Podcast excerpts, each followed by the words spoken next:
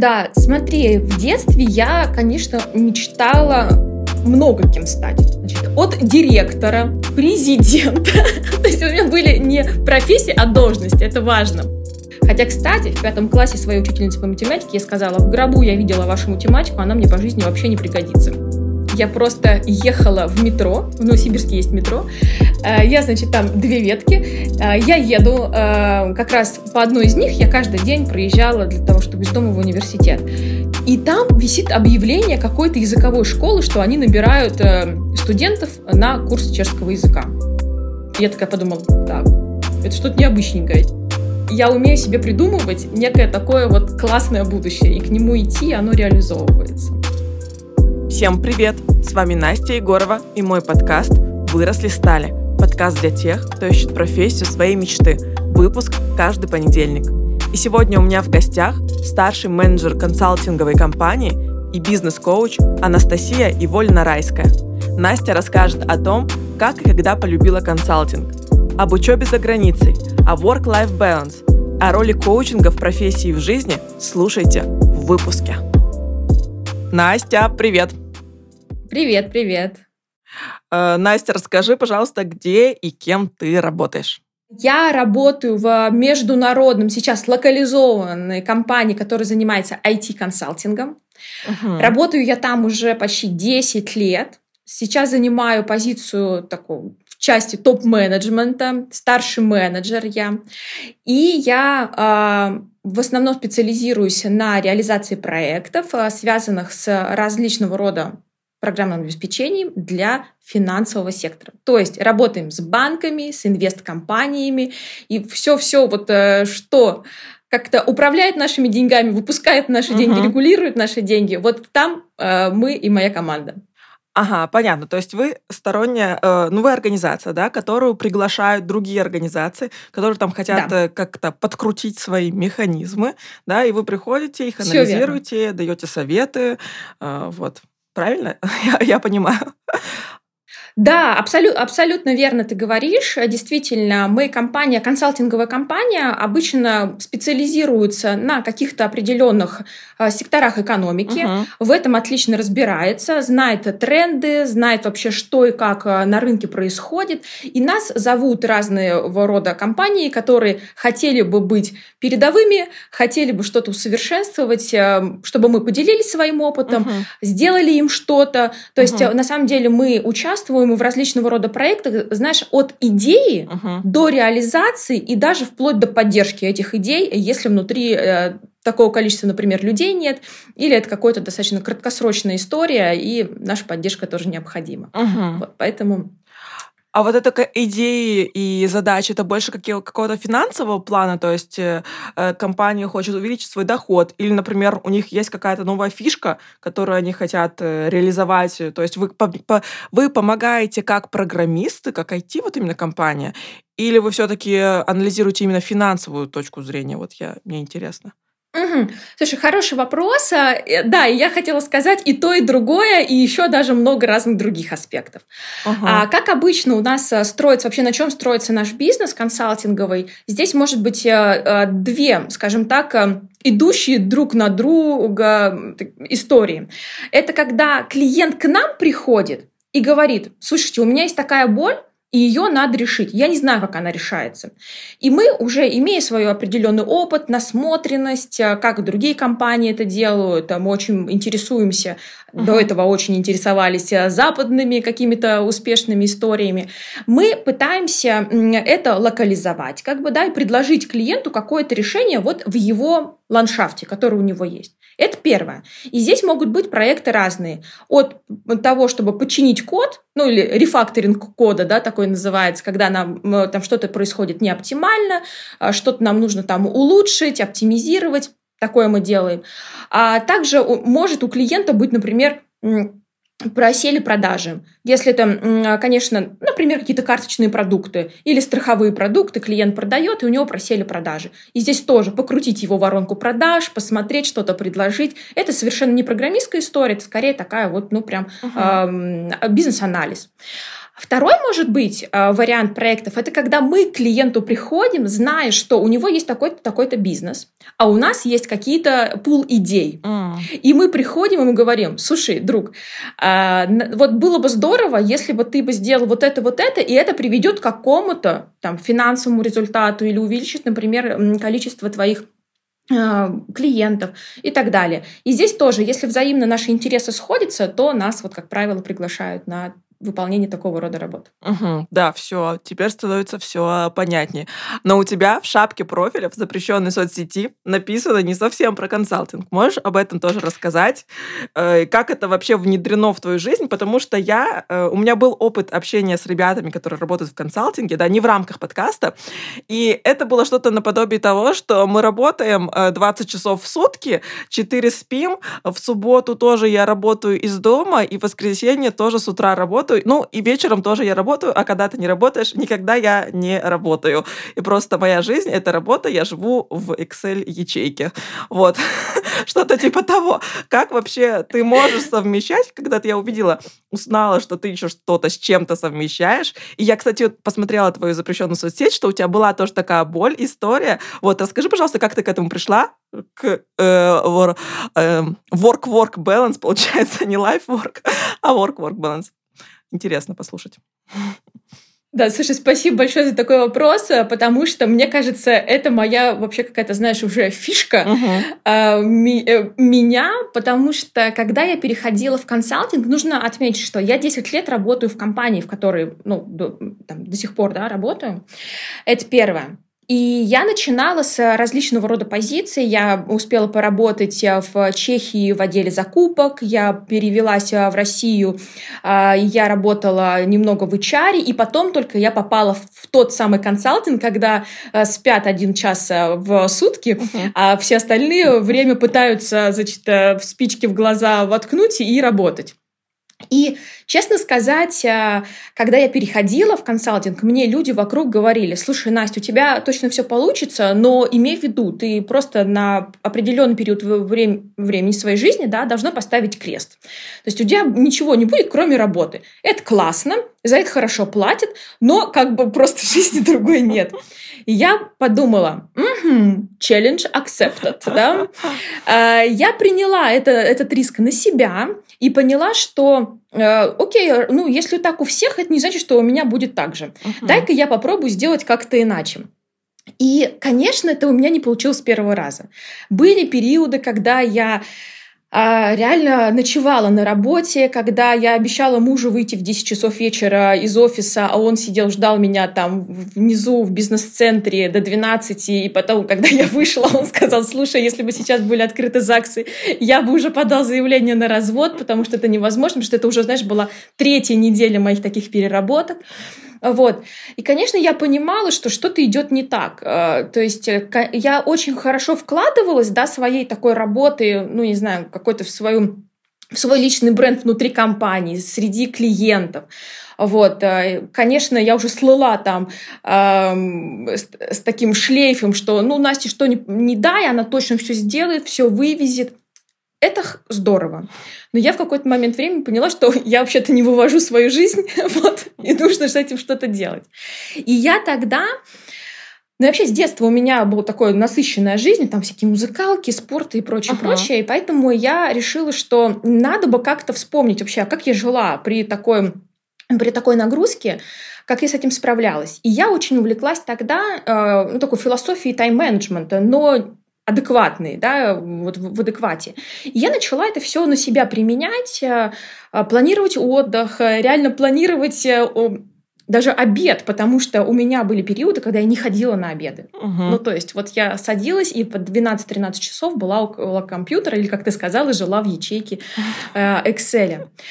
А потом я поняла, что я вырулила. То есть, я как будто бы выплыла в какой-то момент времени, и э, так как-то с удивлением обнаружила, что, боже мой, а я вообще-то живу, я еще что-то начала успевать делать. Я пошла на спорт, э, там, занялась здоровьем. Я очень люблю театры, мы начали ходить в театр с мужем. И у меня люди начали вокруг спрашивать, Настя, а как так? Угу. И знаешь, и вот здесь это переросло в какой-то мой, мой личный такой проект. я начала своим же коллегам, своим же э, людям из этого же бизнеса вообще рассказывать, а как можно иначе. Угу. Ну и потом это уже переросло в то, что я обучилась коучингу. Здесь тоже, знаешь, было два таких момента. Первое, я понимала, что моя команда и проекты становятся не столько как бы по IT сложнее, сколько по коммуникациям, вопросам коммуникации. А люди, с которыми я вступаю в коммуникации, это все становится все сложнее и сложнее, они все становятся высокопоставленнее, и мне нужно находить какие-то другие способы с ними взаимодействия. И здесь в мою жизнь ворвался коучинг. Uh-huh. Вот.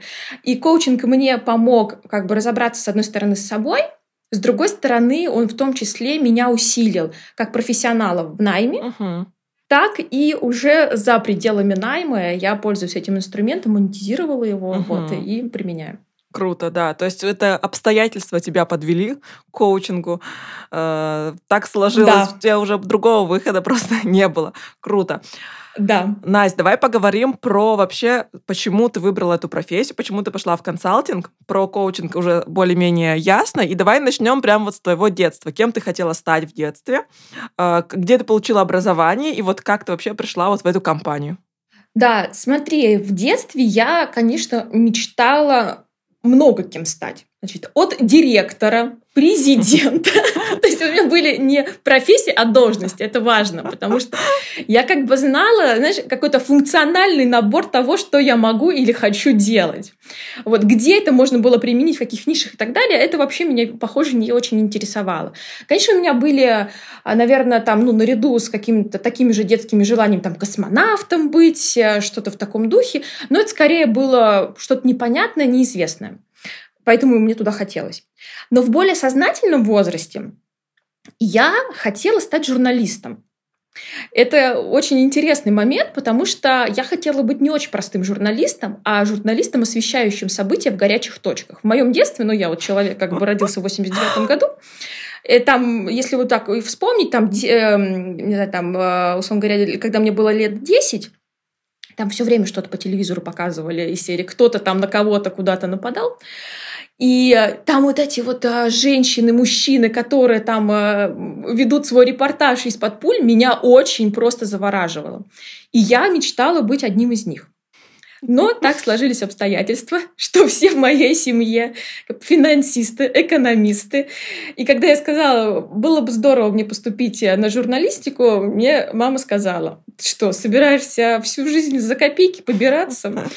Вот. И как-то это ну, скажем так, там были определенные противостояния такие семейные, и я в итоге поддалась э, на уговоры родителей и пошла в нормальную профессию. А, я закончила Новосибирский государственный технический университет, факультет бизнеса, это управление, там, экономика управления на предприятиях машиностроения. Тоже, кстати, ну такой себе, короче, девчачий факультет. Угу. Вот, э, хоть он был про экономику и управление, но сам бизнес, на основе которого нас этому учили, э, был совершенно такой э, не для девушек. Потом я там закончила бакалавриат, и потом я уехала учиться в Чехию, и там я училась в Чешском техническом университете uh-huh. в Праге. И там я уже заканчивала а, направление, это как бы ну, магистратура, можно так это назвать, а, по управлению региональными проектами. В общем, это управление проектами. Региональное туда затесалось просто потому, что там в Европейском Союзе очень популярно определенным образом шерить бюджеты, которые они зарабатывают. И вот как раз это проект, проектное управление, оно требует определенных вот специалистов, которые умеют пилить бюджеты, рассчитывать эффективность различного рода проектов. Ну и нас там этому учили. На самом деле этот навык сам, который нам там э, преподавали, он отлично накладывается на любое вообще управление проектами. И в итоге вот именно это меня сподвигло к тому, чтобы каким-то образом, знаешь, начать в эту сторону двигаться. И тогда, когда еще в Праге я училась, э, меня позвали на работу как раз вот в эту компанию. Она тогда была еще международная да, компания, Accenture называется. Вот, это большой международный консалтинг, 640 тысяч человек в ней работает по всему миру. И я э, присоединилась э, к команде, которая работает в Праге. Изначально я занималась э, закупками, это вообще такая достаточно структурированная, понятная история, вот, но душой-то я была консультант. Мне хотелось э, там двигаться, и я прям для себя выбрала, что это будет мой путь. Я из внутренних служб перейду uh-huh. вот в этот э, как бы непосредственно консалтинг. Вот так я оказалась вообще в этой компании. Угу, интересно.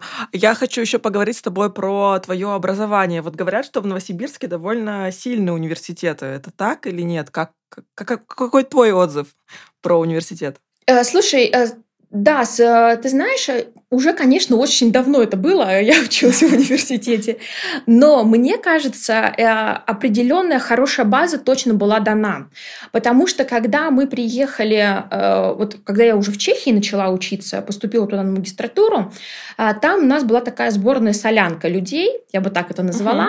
Uh-huh. Мой факультет не был очень популярен среди иностранцев, нужно отметить, поэтому среди иностранцев там была одна я и еще один парень из Монголии, которого отправила там сейчас э, я даже э, вспомню, типа Министерство сельского хозяйства Монголии отправило его обучаться иностранным наукам для того, чтобы он потом вернулся и там что-то хорошее сделал у себя. Вот. Вокруг меня на других там факультетах, на других специальностях были ребята из России, из других городов, э, из Казахстана были ну, в общем, там, из Белоруссии, наш, из э, бывших э, стран СНГ было достаточно много. Ну, и в том числе из России были, из других городов. И вот если так эм, себя оценивать или сравнивать, очень была у меня, например, очень хорошая была математическая база. Uh-huh. Но это неудивительно, знаешь, потому что этот универ, в котором мы учились, он был технический, там математику спрашивали, и я тоже из технического универа, там тоже математику спрашивали. Вот, поэтому ее было там достаточно много, и, ну, пришлось в ней разобраться. Хотя, кстати, в пятом классе своей учительнице по математике я сказала, в гробу я видела вашу математику, она мне по жизни вообще не пригодится. Ага. Вот, за что, конечно, пришлось вызвать родителей в школу, вот, но э, Сейчас математика в том числе играет очень большую роль в моей жизни, и очень, очень здорово, что я все-таки ее не проигнорировала, приняв решение в пятом классе. Да, интересно. А как ты вообще про Чехию узнала? Вот про то, что есть такой вариант уехать. Как-то вам, может, в университете это рассказывали? Или ты сама нашла это? Э, слушай, это вообще тоже, мне кажется, какая-то мистическая история, потому что в университете нам такое не рассказывали. Я просто ехала в метро, в Новосибирске есть метро. Uh-huh. Я, значит, там две ветки. Я еду как раз по одной из них, я каждый день проезжала для того, чтобы из дома в университет. И там висит объявление какой-то языковой школы, что они набирают студентов на курс чешского языка. И я такая подумала, так, это что-то необычненькое. Типа пока все учат там английский, немецкий. Но я, надо отметить, что я уже к тому моменту немецкий изучала. Я решила, что, упс, я пойду-ка на чешский язык, посмотрю, а как там что будет. Я в Чехии до этого не была, но пришла на этот курс э, чешского языка, захватила еще, кстати, с собой брата своего двоюродного, и мы с ним начали ходить. Вот. Угу. Потом через полгода, собственно, поизучали и э, поехали в Чехию вообще, в принципе, посмотреть, как там вообще что происходит, потому что было очень интересно. Ну, ты изучаешь язык, но со страной, с этой вообще никак ни со страной, ни с культурой ты никак не взаимодействовал. Uh-huh. Потому что мы все, наверное, знаем там английский, когда мы изучаем, у нас не возникает желания, ну, точнее, желание это возникает, но, знаешь, какого-то такого сильного разрыва нет, потому что мы знаем там Елизавету вторую знали, Биг Бен знаем, там вот это вот все, а про Чехию ты не знаешь примерно ничего, пока ее не начал изучать или там не начал начал путешествовать. Вот. И мы с ним съездили, нам показалось, что там достаточно мило, и было бы здорово там поучиться после универа, ну, вот, какое-то продолжить там uh-huh. обучение, но вот так оно и произошло. Но, к слову сказать, а, когда мы приехали, после полугода изучения чешского языка в Чехии мы не смогли, ну, кроме там как бы «привет» ничего сказать. Хотя кажется, что чешский язык очень похож на русский, и типа, ну, чего там изучать? Там же все разговаривают на русском. А, и да, и нет. А, если мы говорим про какой-то такой бытовой уровень и туристический, естественно, там весь сервис, ну, в том числе, точнее, раньше, как минимум, был настроен на то, чтобы русского туриста как-то а, ублажить, я бы uh-huh. так сказала. Вот, уделить ему внимание должное, качество предоставить определенный сервис и прочее, прочее. А если говорить про какую-то такую среду уже рабочую, университетскую, естественно, ну, там такого нет. Надо обливаться, надо знать хорошо язык, поэтому пришлось еще потрудиться немного. Угу. Э, а как ты узнала о самой программе вот об этой вот, которую ты... А, выбрала? да, как раз в этой... Да, спасибо большое, что вернула мне это, потому что я такая заболталась.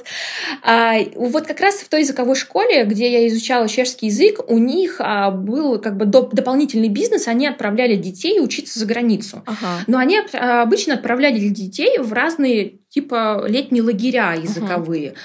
А мне показалось, блин, а классно было бы, может быть, как-то поучить э, язык и дальше с, перспективой ну, поучиться там в университете. Я задала такой вопрос организатору там этих э, программ по обмену. Вот, и она говорит, слушай, давай посмотрю. И оказалось, что да, там, в принципе, перспектива ну, такая есть, возможность есть, и более того, э, Чехия чем интересна? Тем, что если ты учишься на чешском языке, это бесплатно. Вау. То есть а, Э, ровно такие же возможности по факту, как и в России есть. И там очень большой вот этот кусок государственного именно образования, очень хорошие государственные университеты, поэтому, да, нужно было выучить чешский для того, чтобы доказать, что ты хорошо на нем говоришь, э, пройти, ну, там, несколько экзаменов и если ты поступал и готов был учиться именно на чешском языке, это было бесплатно. В отличие от той же, например, там Германии uh-huh. а, или там каких-то других стран, ну, которые я тоже рассматривала, Германию, потому что я изучала уже немецкий к тому моменту.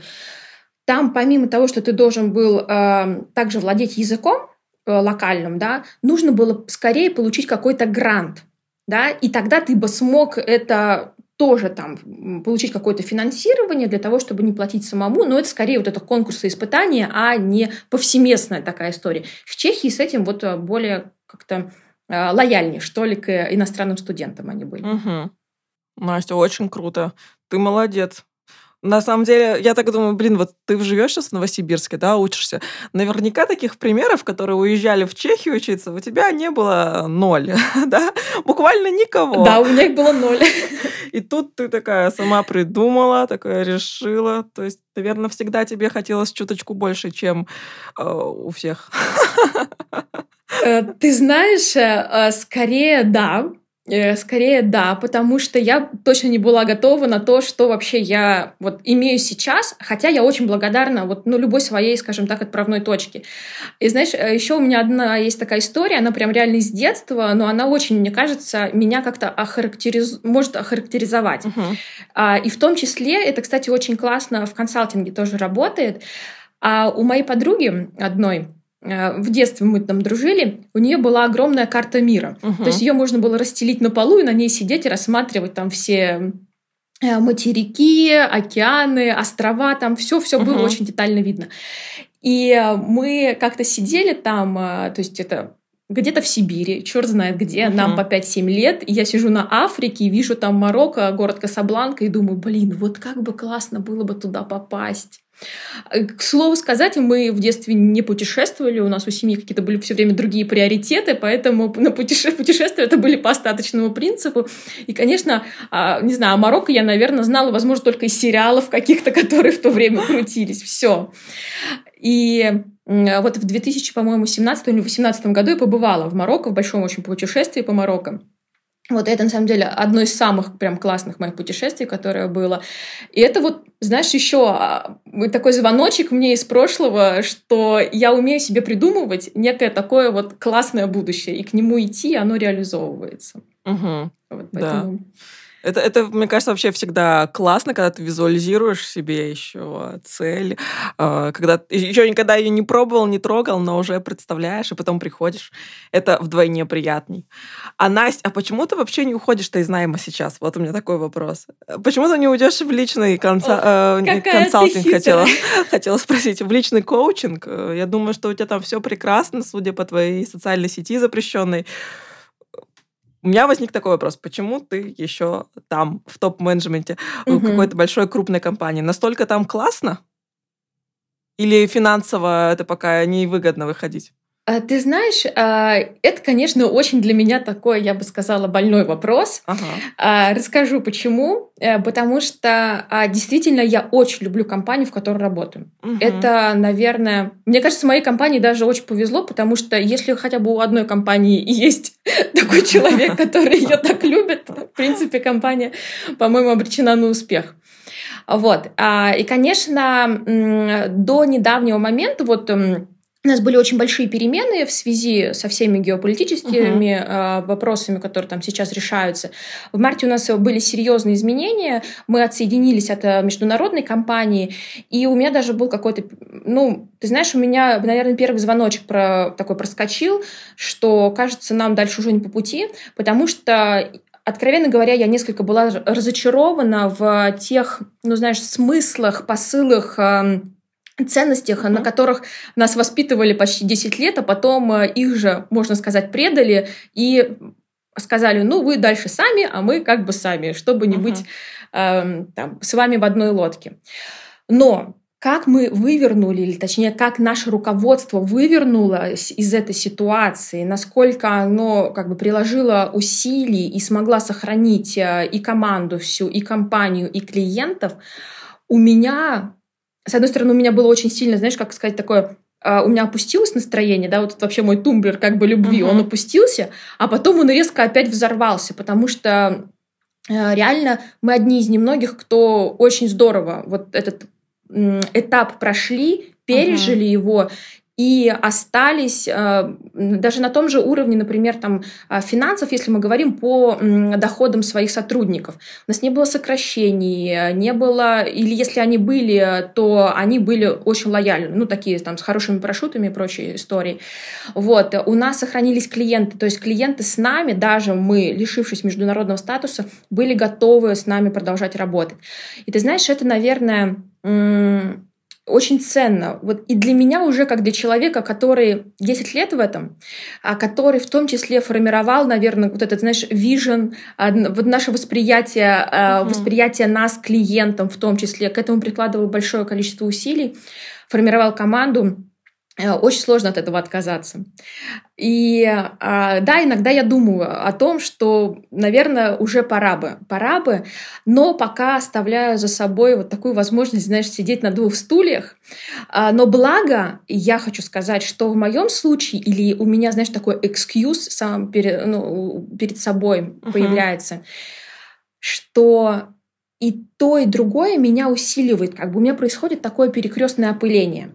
Uh-huh. Коучинг, он очень хорош в переговорах, он очень хорош в управлении а, проектами, управлении ожиданиями клиента, управлении ожиданиями своего сотрудника в командообразовании. Поэтому без этого навыка я бы, наверное, даже не доросла до того, uh-huh. ну, там, до той позиции, в которой я сейчас нахожусь, с одной стороны. С другой стороны, принадлежность меня к классной топовой компании на рынке — и знание большого количества клиентов, вообще людей. У меня очень широкий нетворкинг. Это позволяет мне в том числе развивать и мою, мое направление, мою частную практику. Uh-huh. Вот, поэтому это как-то так переопыляется, и пока мне это переопыление, наверное, нравится больше, нежели чем выбирать э, либо одно, либо другое. Я вообще, кстати, знаешь, такой человек, я хочу и то, и другое.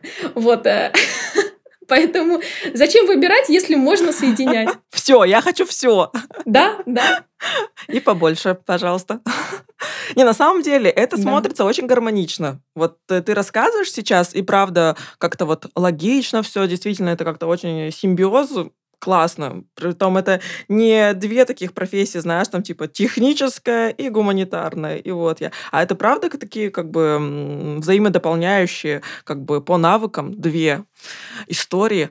А, но у меня есть вопрос. Как все-таки вот ты по времени, пожалуйста, расскажи мне, как ты успеваешь и то, и то. Вот сколько у тебя, например, клиентов по коучингу в неделю, да, и сколько ты часов на это тратишь, и у тебя 40-часовая неделя, да, получается, в найме, плюсом ты еще берешь консультации, вот, где ты живешь, вот тут вот. Расскажи по таймингу, пожалуйста.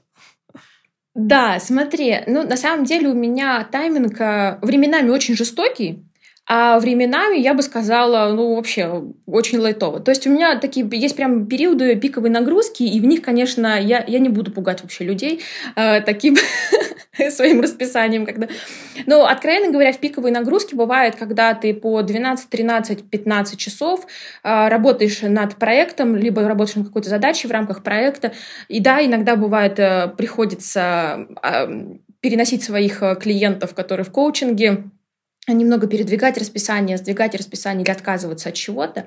Вот. Но в целом я уже как-то э, так устроила свой рабочий график, э, что более-менее могу им управлять.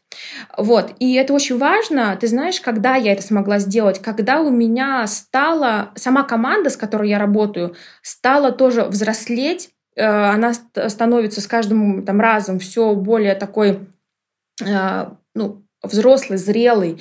И, конечно, когда ты можешь положиться на свою команду, mm ты перестаешь тащить на себе все. Вот. Э, и тогда ты можешь более-менее адекватно управлять своим графиком, ты можешь еще в работу встраивать, вклинивать жизнь, какие-то свои еще интересы. Поэтому, если мы так говорим, то у меня примерно, я бы так сказала, от 40 до 50 часов это рабочая неделя моя. Прям такая вот, uh-huh. которая... А, про, проекты именно мои в консалтинге, мои клиентские. А, иногда бывает больше, но чаще именно вот так.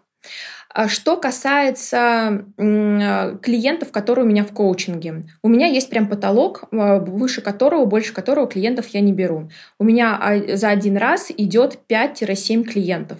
То есть, в принципе, это ну, по часу, по полтора у нас каждая встреча длится. Соответственно, 5-7 клиентов в неделю я могу взять и ровно... И поэтому у меня сейчас есть знаешь, такая очередь, она как бы, если бы я, конечно, ушла бы из найма, очередь бы немножко рассосалась. Но это также знаешь, тешит мое самолюбие в некотором смысле. И очередь, она уже есть на а, феврале-март, потому что люди ждут, когда закончится с одним сопровождением, потому что, как правило, мы... Ну, коучинг такая история, невозможно за один раз решить все свои вопросы, задачи, проблемы и прочее. А требует какого-то такого продолжительного периода угу. работы. При этом я за то, чтобы полтора, условно говоря, три месяца поработать и дальше идти в мир, как-то калиброваться, понимать вообще, что у меня получается, когда ты поработал со своим там, сознательным, бессознательным, со своими какими-то убеждениями, и дальше идешь в мир и проверяешь.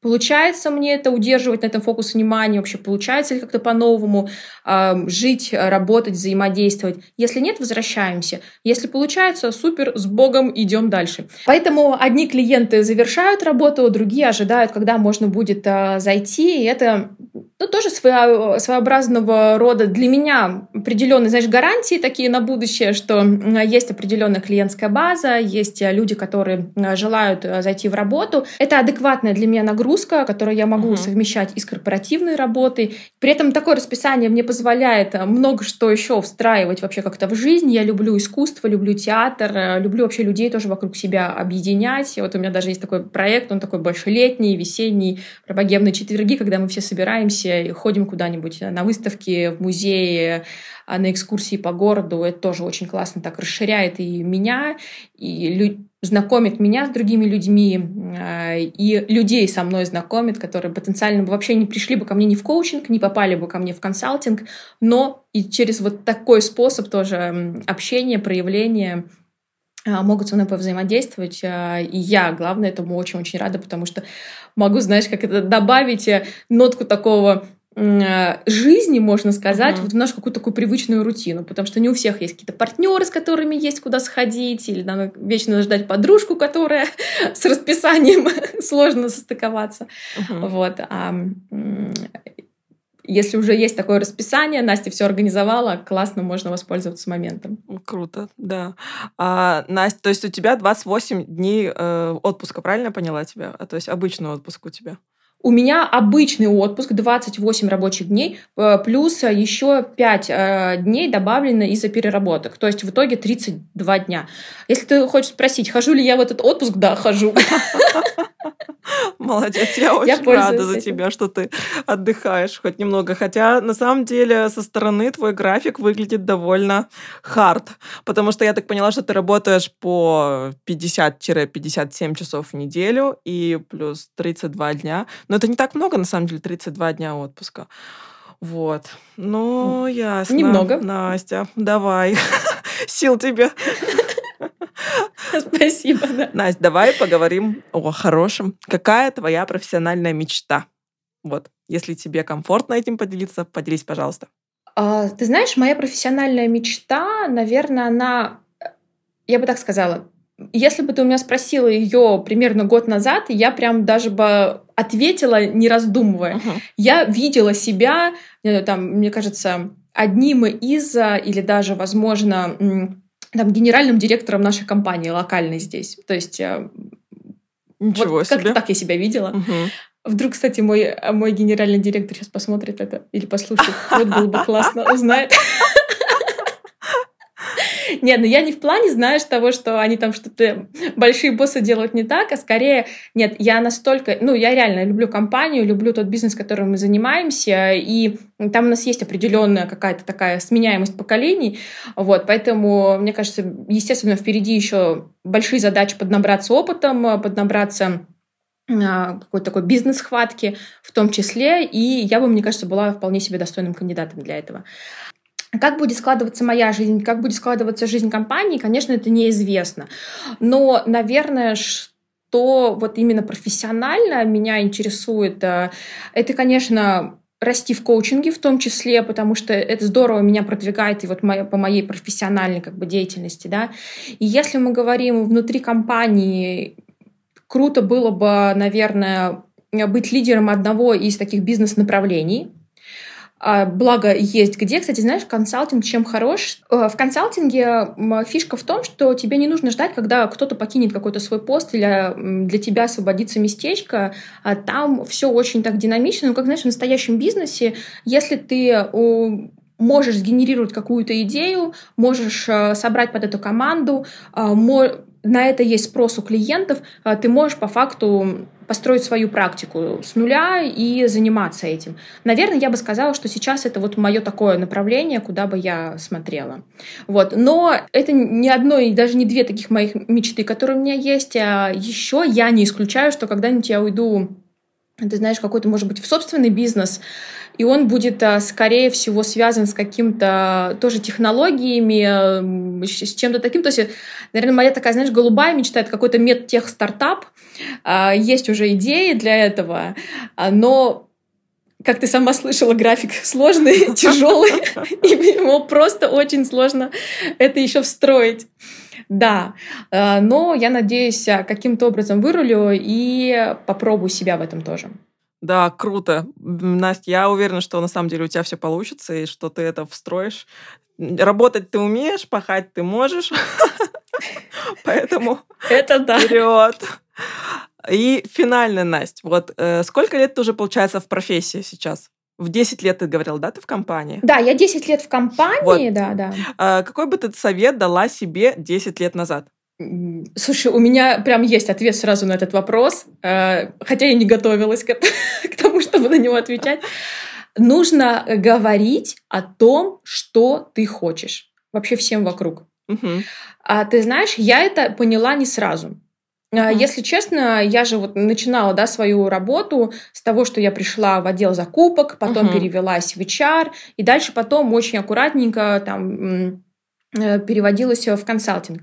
И когда я переводилась в консалтинг, я как раз-таки впервые сказала о том, что я не хочу заниматься тем, что я сейчас занимаюсь, я хочу делать вот то-то, то-то и то-то. Я вам нужна? А, в итоге, да, я впервые спросила, откровенно сказала о том, что я хочу, и мне сказали, конечно, давай.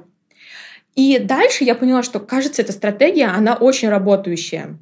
И вот сейчас, когда я чего-то хочу, эм, я ну, я сама должна для себя, конечно, понимать, я к этому готова, не готова, есть ли у меня все навыки для этого, есть ли у меня все ресурсы. И если да, э, то я начинаю очень активно об этом как-то говорить своему окружению, что было бы здорово, чтобы я сделала то-то, то-то, то-то, или бы присоединилась к какой-то команде, или сделала бы такой-то, такой-то проект. И ты знаешь, а, Оказывается, мне еще ни разу, похоже, никто не отказывал, потому что, знаешь, если мы вернемся чуть-чуть на твои слова назад, Настя, похоже, ты умеешь работать, и это один из таких, наверное, залогов успеха, да? Потому что когда ты знаешь, чего хочешь, а ты уже показал результаты на каких-то других своих проектах, что ты делаешь это качественно, странно людям отказывать, если ты хочешь присоединиться, усилить их э, команду, усилить их, э, сделать какой-то вклад. Вот, поэтому мне редко, когда отказывают в этом смысле. Ну, и я просто достаточно часто знаю, чего хочу. Это, кстати, тоже такой, знаешь, uh-huh. один из вот как бы дополнение к этому совету. Говорить о том, что ты хочешь, но и знать, что ты хочешь. Потому что если ты сам не знаешь, чего хочешь, а, тебе uh-huh. очень сложно будет это сформулировать, а, б, очень сложно другим людям будет вообще догадаться а куда же там эту Настю надо дальше продвигать, приглашать и прочее, прочее. Угу. Это правда.